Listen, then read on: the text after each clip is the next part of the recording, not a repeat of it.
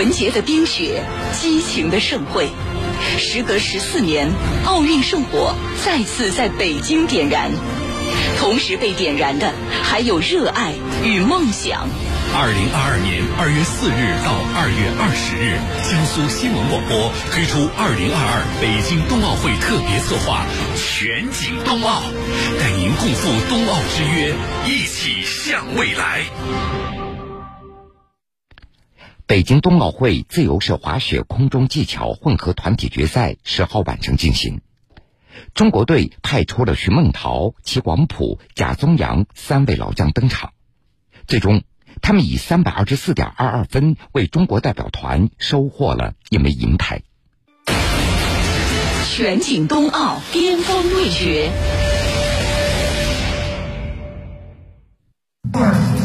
自由式滑雪空中技巧混合团体项目是本届冬奥会的新增项目，决赛共分为两轮。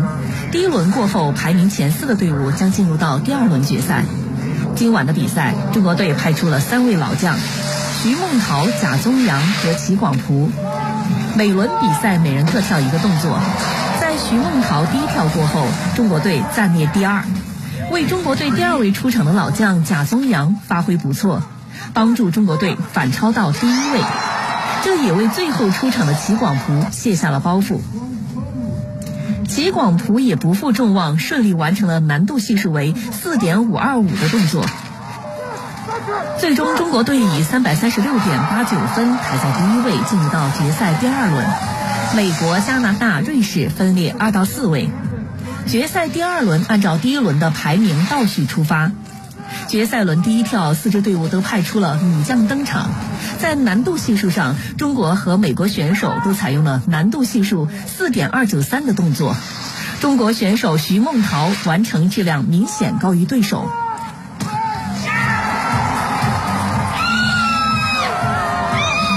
第一跳过后，徐梦桃以一百零六点零三帮助中国队排在第一位，美国队以八十八点八六位居第二。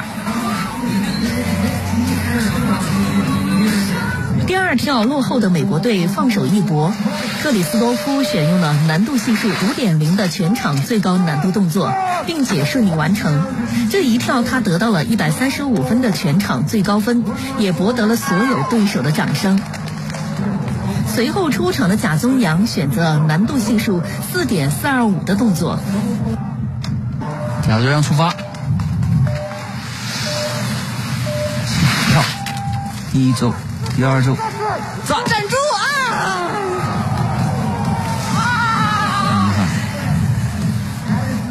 贾宗洋这一跳落地时出现了失误，最终裁判给出了九十六点零二分。第二跳过后，美国队以二百二十三点八六分反超至第一位，中国队以二百零二点零五分排在第二。尽管最后一跳齐广璞发挥出色，不过由于难度系数并不高，也无法完成对美国队的超越。最终，美国队以三百三十八点三四分收获冠军，中国队以三百二十四点二二获得一枚银牌，加拿大队获得第三名。我说这个是这个场地是世界上最好的场地，应该没人反对吧？你看他们都不反对。我觉得能在世界上最棒的场地上跟。世界上这么多优秀选优秀的选手同台竞技，而且我们都我们都发挥出自己水平，特别是这些国际友人，他们简直是超发挥，震撼了我。也看来我们中国场中国的这个场地是非常棒的，让让他们每个人都能都能就实现自己的超发挥。对，然后呃祝贺他们，同时我也祝贺我们自己。哎，没事啊，真的。很好，很好，真的。哎，是我辜负了我的团队和我的两位队友。没有。哎，没有啊！你这说我都要哭了，真的。没有。真挺好的。真的，哎，如果没有我第二条实验失误的话，我可能很很可能我们会。咱们已经很棒了啊！咱们已经很棒了，真的非常棒了啊！咱们已经很棒了啊！贾宗洋在接受采访时回想到自己的失误，泣不成声。徐梦桃和齐广璞上前给予了安慰和支持。咱仨加起来都九十多岁了，怕啥呀？我我我其实挺为我们骄傲的，因为我们是老搭档了，我们真的是比了一站又一站，然后一届又一届的。其实我们谁都有发挥不好或者表现不好的时候，但是我们彼此都有一颗就是包容的心，就是我们要进一起进，我们要退我们也能行，就是我们我们能承受所有的结果，并且我感觉真的经历了这么多，然后我能我们能站在这个赛场上，就我们就成功了，真的。徐梦桃、齐广普、贾宗洋三个人那都是九零后，但是他们都是参加过四届冬奥会的四朝元老。从二零一零年温哥华冬奥会，三个人就开始征战奥运会了。在这值得一提的是，齐广普出生于江苏省徐州市，他是首位在北京冬奥会上获得奖牌的江苏籍运动员。全景冬奥风云人物。二月十号，北京冬奥会花样滑冰男子单人滑自由滑的比赛在首都体育馆进行。最终，美籍华裔选手一九九九年出生的陈薇夺得金牌，日本选手剑山由真、与野昌磨、羽生结弦分列二到四位。中国选手金博洋突破心理关，重塑自我，滑出了他近两个赛季最满意的一套自由滑。最终排名男子自由滑第九名。从每天的训练、思考到上场前的紧张，现在的金博洋终于可以放松一下了，再去挑战新的自己。今天说实话，今天挺紧张的。我上场的时候，到我的时候，可能稍微有一些紧张。金博洋在男单短节目中以一套高水准的动作排名第十一位晋级自由滑。共有二十四位选手参与角逐，最受关注的选手以及最终奖牌的争夺集中在最后两组。中国选手金博洋倒数第二组第二个出场，他把上场前的紧张压力转化为了冰场上的动力。金博洋开场第一个跳跃动作勾手四周发挥完美，得到了多数裁判的肯定加分。在充满神秘与魔幻意境的音乐中。他的后外点冰四周接两周，以及一个阿克塞尔三周开始的三连跳，后外点冰四周单跳全部出色完成。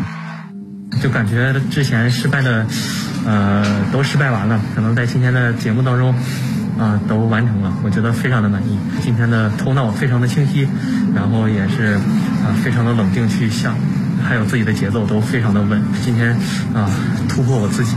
自己的这种心理的这个状态，啊，我觉得这是从来，啊都没有都没有达到过这样的这种自我调节的这种啊这种怎么说强国自信吧，嗯。金博洋最后一个跳跃动作出现小失误，但尽管如此，在后半段波莱罗舞曲热情的旋律中，他并没有受到影响，艺术表现充满张力，滑行和旋转也完成的不错。最终，金博洋自由滑得到个人赛季最佳的一百七十九点四五分，总成绩二百七十点四三，排名男单第九位。金博洋也再次泪洒冰场。这真的是一种释放吧啊！因为这几年对我来说，比较。嗯，不能说是困难吧，可能对于每个人来说都有起伏的这种期间。我觉得能够在这个经历中度过，没有放弃，我觉得啊，这就是祖国人民给我的力量。然后啊，所有人支持我，也是啊，在体育当中最美好的嗯一种啊经历吧。这就是体育的美，这也是奥林匹克精神。平昌冬奥会，金博洋获得了男子单人滑第四名，是中国男单在冬奥会上的最好成绩。之后，金博洋曾一度不在状态，成绩有所下滑。面对质疑和挫折，金博洋并没有改变对花滑的初衷。四年的时光让金博洋更加的成熟坚韧，成熟了很多嘛，啊，经历也经历过很多。对于一个运动员来说，我觉得这是一种很好的经历。不管在呃现在，还是在很久很久以后，这是对我的一种啊。经历也是对我最大的一种历练，能够在以后会越来越好。从现在开始啊，可以给自己好好放松放松，然后啊，去挑战下一个四年或者下一个啊新的自己。虽然第九名没有超越自己在韩国平昌冬奥会创造的中国男单第四名的最好成绩，但是从低谷反弹的金博洋，依旧在花滑男单赛场完美的结束了自己的北京冬奥会之旅。全景冬奥风云人物，北京冬奥会，奥运健儿们在不同的赛场上努力向奖牌发起冲击，而奥运的价值不仅在夺得冠军。用于突破自我，这才是对奥运精神最好的诠释。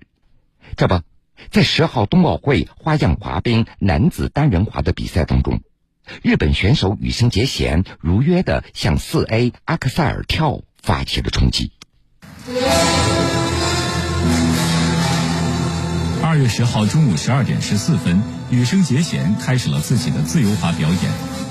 伴随着与天共地的音乐，一段滑行后，他向前起跳、旋转、落冰、摔倒。这是冬奥会花滑比赛历史上人类第一次尝试完成四 A。他终于成了那个最棒的羽生结弦，理想的羽生结弦。四 A 的全称是阿克塞尔四周跳。在花样滑冰的六种跳跃动作中，阿克塞尔跳是唯一一个向前起跳的动作。也是所有跳跃动作中难度系数最高的动作。简而言之，这被认为是人类身体能力的极限。通常，花滑运动员从起跳到落冰大概需要零点七秒左右，而四周跳需要他们在这零点七秒钟完成四周共一千四百四十度的转体，落地时要承受相当于自身重量七倍的冲击力。比起其他四周跳，四 A 的难度在于。在实际跳跃中，他需要多跳半周，即选手需要在同样的时间内完成四周半，共一千六百二十度的转体。为什么羽生结弦要如此执拗地将自己的人生与四 A 锁定在一起？在日本媒体的多次采访中，他都谈起拿到奥运金牌是曾经的梦想，获得后却有了一种燃尽的感觉。有了四 A，此后的人生便有了新的含义。我真的可以为自己去滑冰了。羽生结弦在谢幕离场时，向现场观众深深鞠躬，并弯腰触摸冰面，难说再见，感谢羽生结弦在本次北京冬奥会给观众们带来的精彩表演。在北京冬奥会开赛前后，羽生结弦就不断的出现在热搜上。怎么感觉全世界都在找羽生结弦呢？羽生结弦怎么还没有来？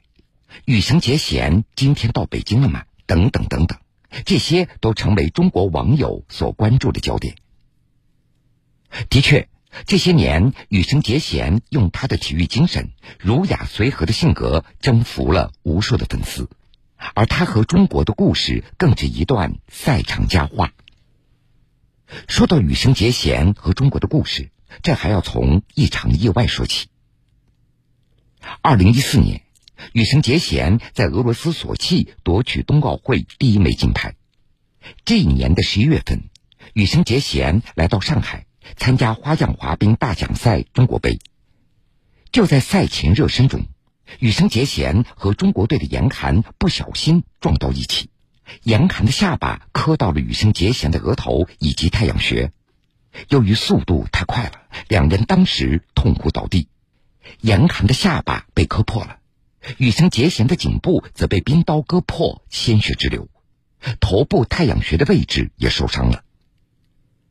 在现场，羽生结弦他几次想挣扎着站起来，但始终无法起身。当时他的教练让他放弃比赛，但是经过简单的包扎以后，羽生他只说了一句：“我可以跳。”于是他就走上了赛场。几分钟以后。羽生结弦头上绑着绷带，下巴贴着创口贴，来到了观众的面前。随着歌剧《魅影》这段音乐的响起，羽生结弦的比赛开始了。开场后内接环四周摔倒了，后外点冰四周又摔倒了，三周半跳接着摔倒，后外接环三周仍然摔倒，勾手三周再次摔倒，全场五次摔倒。也难怪，相撞受伤以后，羽生结弦的体能和意识已经无法支撑他接着比赛了。但是他咬牙勉强坚持，完全靠勇气在滑行、在跳跃、在比赛。在完成全套动作以后，羽生结弦他已经几乎无法行走，只能蹒跚的在教练的搀扶下离开赛场。这种为了比赛可以不顾一切的体育精神，感染了现场的所有观众。观众们将最热烈的掌声送给了羽生结弦，各种毛绒玩具就像雨点般的被抛向了场内。最终，羽生结弦以总分二百三十七点五五分获得亚军。在等待裁判打分的时候，羽生结弦不断抚摸自己的伤口，而看到分数以后，他抱着教练失声痛哭。赛后，他的伤口一共缝了七针，但是他却因此和中国的粉丝缝合在了一起。在多年的比赛交流中，羽生结弦也和中国的花样滑冰选手结下了深厚的情谊。二零一七年花样滑冰锦标赛上，羽生结弦发现中国选手金博洋衣服上的国旗在摄影师的角度当中是相反的，他主动上前帮忙整理，对中国国旗表示了极大的尊重。二零一八年平昌冬奥会，羽生结弦主动拥抱金博洋，给予鼓励。他也曾经几次用中文对金博洋说：“加油，加油。”也有记者曾经问过他：“你喜欢中国吗？”羽生他肯定的回答：“是的，我爱中国。”他还自己写下了感谢中国的字牌。不仅如此，羽生结弦甚至还获得了外交部的点赞。那是在去年，日本粉丝托中国粉丝帮助因为疫情无法到现场的他们，在现场一定要为羽生结弦加油助威。时任外交部发言人华春莹了解以后，特地用日语发了推特：“请放心，交给我们。”二月十号，羽生结弦在北京冬奥会花样滑冰男子单人滑比赛中获得第四名。尽管他在埃克塞尔四周跳摔倒了，但是这个动作却是第一次在国际大赛上被国际滑联所认定。全景冬奥赛场内外，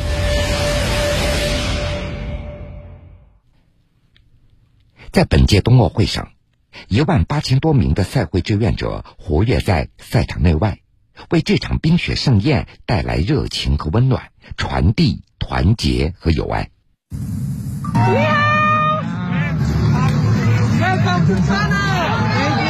美国运动员特沙·莫德记录的这段开幕式场景，几天来一直令他感动。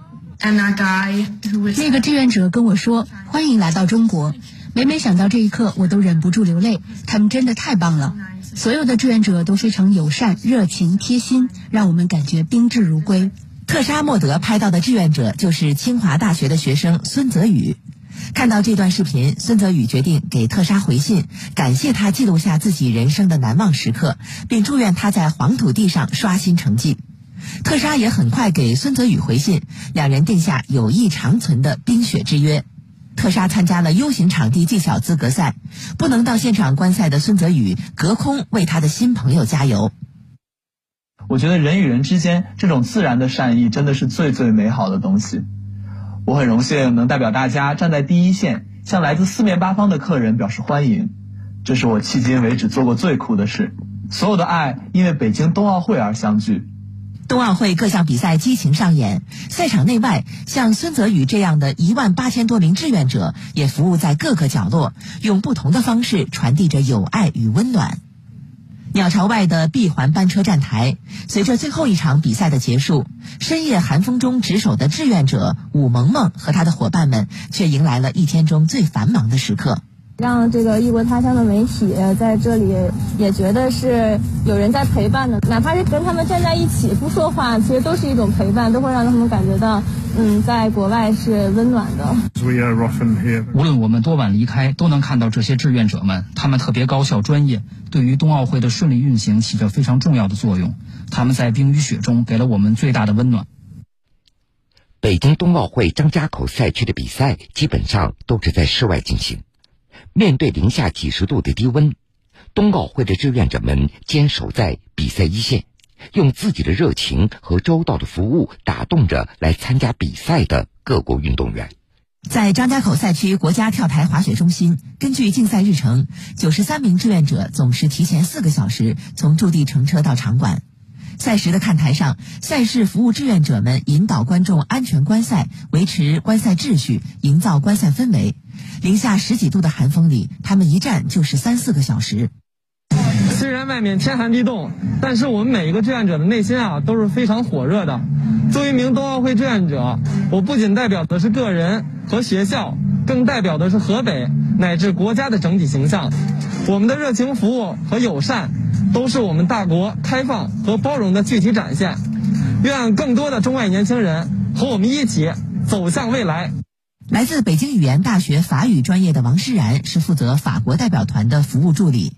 冬奥会开幕以来，他和同学们每天帮助法国代表团协调用车、订餐、核酸检测等大小事宜，细致周到的服务得到了很多法国运动员的高度评价。各位法国队的助理都特别友善，也非常的负责任，给法国队提供了非常大的帮助。我觉得可以用完美来形容。是的，完全同意。我们在冬奥村的日子非常快乐。